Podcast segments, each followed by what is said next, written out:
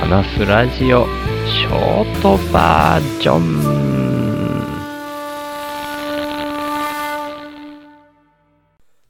今日の朝はなんかすごい変な、うーん、どんな内容かはもう今となっては忘れてしまったんですけど、起きた直後は覚えていたんだけど、めちゃくちゃ困ったことになったような夢を見て、目が覚めて、夢でよかったみたいな感じはあったんですけどね。で、夢でよかったって、要は、困った状態から困ってない状態に戻った感じだから得した気分だったりするはずなんだけど、なんか、その夢を見たことが影響してるのかどうかはわかんないんですけど、なんかね、朝すごい、うーん、落ち込んでる感じだなーって思って、僕自身がですね。で、また自分がしたツイートの話をしちゃいますけど、うん、まあどうやったって落ち込むことはあるよなって思ったりもしてて、で、今日なんてのは全然原因わかんないんですよね。はっきり原因わかる時もあるんですけど、そうじゃない場合も結構あるなと思ってて、なんか落ち込んでんなっていう感じだったんですよね。でもまあ、僕の普段の考え方で、もう最近は、僕とか、まあ人間っていうのも全部基本的には波みたいなもんなんじゃないかな、みたいに思ってて、だから、そっから派生して考えたのがですね、腐敗と発酵ってあるじゃないですか。腐るの腐敗と発酵食品の発酵ですね。で、あれって、同じらしいんですよね。なんか現象としては同じで、人間にとって有用かどうかで分けてるとかいうのを聞いたこともあるし、ネットでも今朝も調べたら、そういう記事がいくつかヒットしたんで、多分そういう感じなんだと思うんですけど、そんだったらですよ。そんだったらまあ、同じ現象、落ち込むみたいな現象だったとしても、腐敗じゃなくて発酵させてる時期っていう風に思い込んどきゃいいかなみたいなツイートを今朝したんですけど、まあそんな感じで思い込んでいるところです。落ち込むときは落ち込むよね、みたいに思ったりしてます。っていうところで、行きましょう。週の話すラジオ。話すは手放すの話す。幸せ自体が相対的なものって僕も言ってるみたいに落ち込む時もあれば浮き上がってきて幸せだなっていう感じる時もあって波みたいにふらふら今後も生きていこうと思います。そんなんで、今日もね、別に何にも喋ることがね、あるわけじゃなく喋り始めてますね。昨日は K 君っていうアルファベットのイニシャルで K 君ってしてますけど、以前に働いていた職場のボーダレスグループの中の未来畑っていう農業の会社にアルバイトに行ってた時の同僚の K 君28歳と一緒に僕が普段のご飯を炊く時とか飲み水に使う水、湧き水を汲みに行ってきました。ケイ君がね、車で乗っけてってあげるよっていうことでね、ケイ君の車で行ってきました。車で30分ぐらいかな。まあ、天気があんまり良くなかったから無理しなくていいよなんて言ってたんですけど、いやもう今日じゃないとしばらく忙しくなっちゃうからみたいに、もう半分以上ね、僕の顔を見に来てくれてるっていうか、会いに来てくれてるって感じなんですよね。水汲みに行く場所がまあ、宮崎の中の綾町っていう場所なんですけどね。最初にその話題出してくれた時は、綾町巡りでも一緒にその時にしようよなんて、ケイ君も言ってたんですけど、ね、雨降りだったら全然その綾町巡りもできないし、そもそもその日も仕事上がりっていうんで、2時半過ぎぐらいだったかな、3時近くになって、うちに来てくれてって感じだったから、そんな巡る時間もないんですよね。だからもう本当にただ、ケイ君が自分の車に乗っけてって運転してくれてガソリン使って僕の水汲みをしてあげるみたいな感じなんですよね。でも本当にケイ君ってそういう子で、もう野菜も持ってきてくれてっていうような感じなんですけどね。あ、それでね、これ全然、だからどうだっていう話じゃないけど挟んじゃいますけど、その未来畑で今作ってるトマトが、なんかこれ美味しいやつだよって言って、持ってきてくれたんですけど、名前がね、サンシトロンっていう名前のトマトですね。で、実際その場で、えー、本当なんつってかじってみたけど、本当にね、甘くて美味しいトマトでしたね。黄色いトマトですね。なんで、それを4個ぐらい持ってきてくれたのかなで、その場では1個もうむしゃむしゃ食べちゃって、で、今朝ね、残りの3個、まあ、ちっちゃめのトマトだから、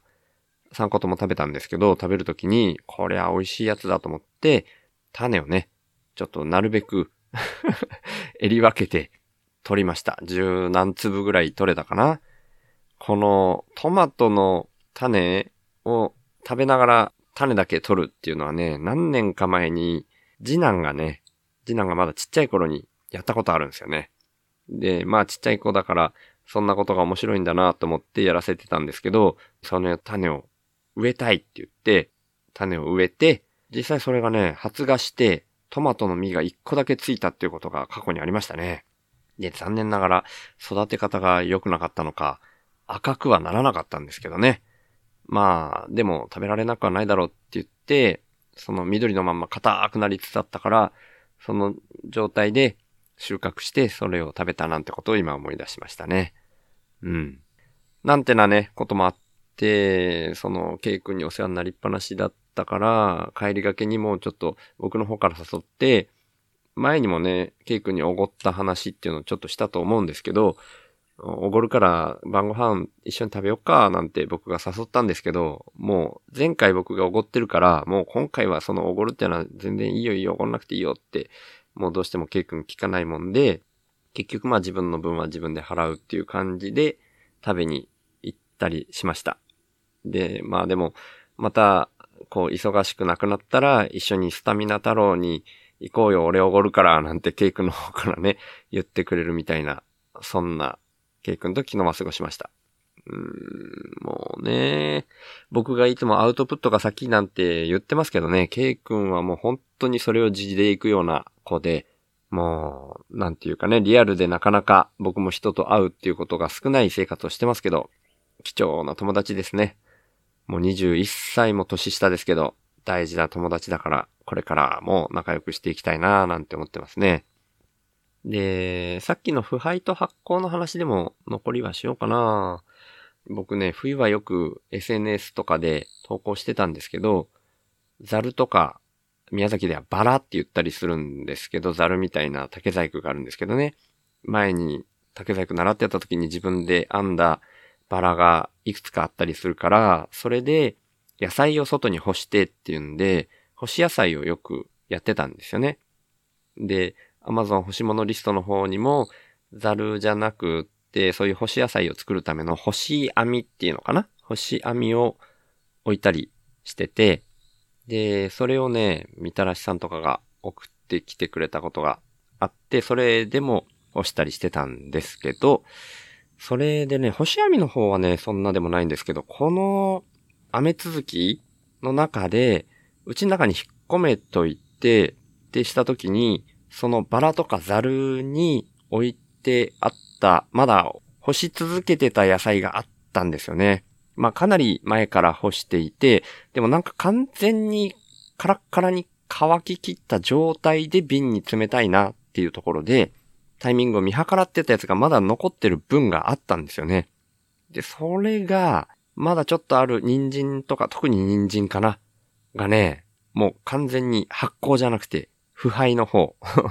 になっちゃって、もうダメになっちゃったっていうのが、昨日ね、気づいて、ああ、これ完全ダメになっちゃってんなって、もう匂いとかも嗅いだけど、これはダメだみたいになって、今日捨てたりして、やっぱその辺にね、僕のダメダメさ加減が出てくるなぁみたいなところを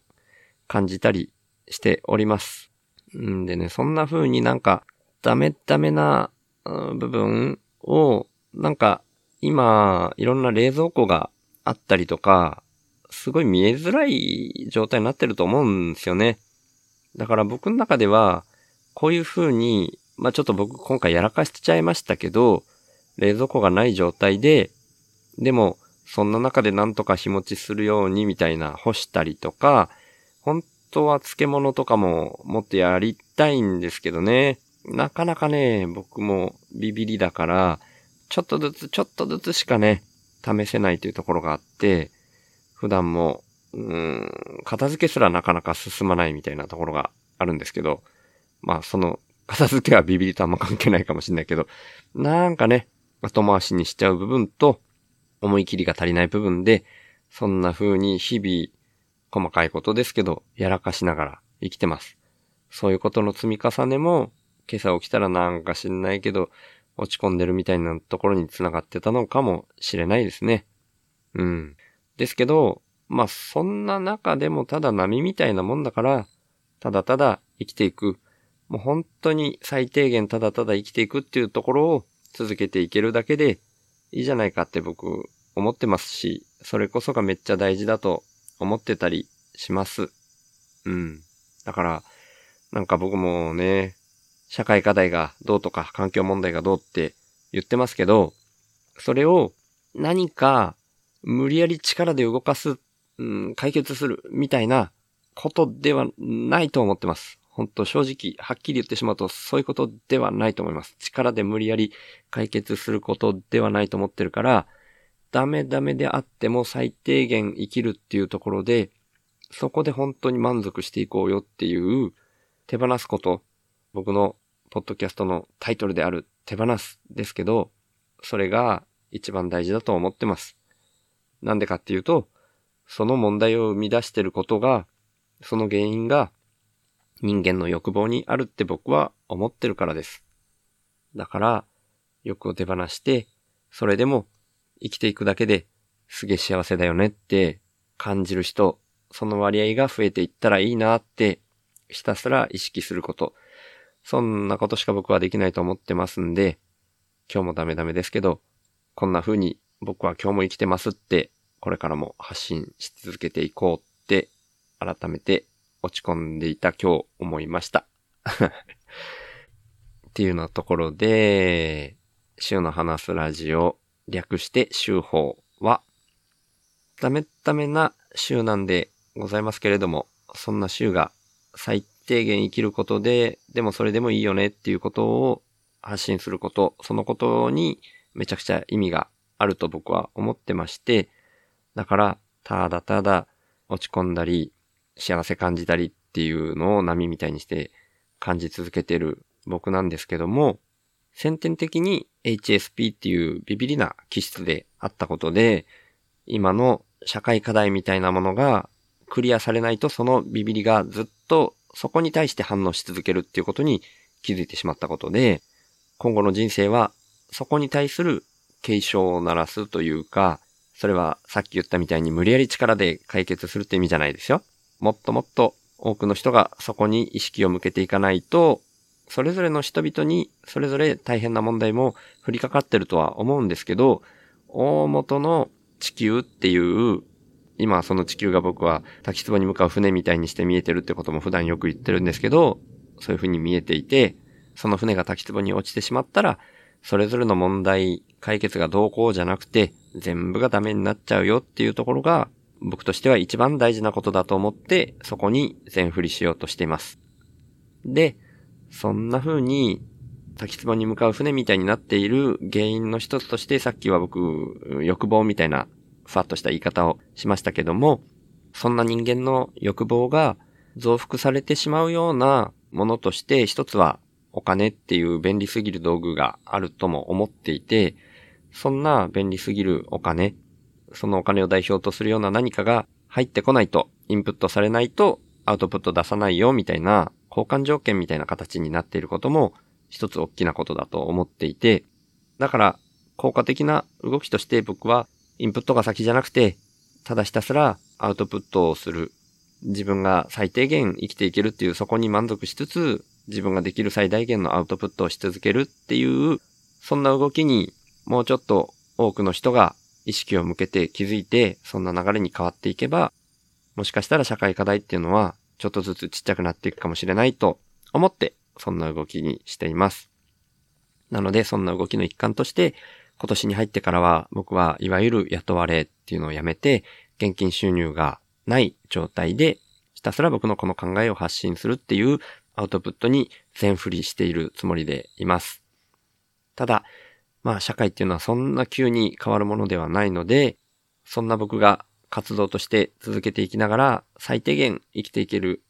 支出も最低限に抑えようっていうふうに日々努力はしてるんですけども、そんな風に僕が最低限生きていけるために、手法インプッターっていう名前で、そんなアウトプットで循環する社会が成り立つまでの一時的なスポンサーの権利の販売を始めました。1ヶ月に100円以上の定期購入の形式ですけど、手法インプッターになってくれた方は、初回は手法内で僕が宣伝させていただいた上で、公式サイト内に掲載します。加えて、1ヶ月に数回程度ですが、番組の最後にラジオネームの読み上げをさせていただきます。そちらは概要欄の方に入り口がありますので、もし本当に心から購入したいっていうふうに思われる方がいらっしゃいましたら、ぜひよろしくお願いします。ただ、僕としては、そんな風な滝壺に向かう船のような状況が少しでも改善されることの方が最優先で重要だと思ってますので、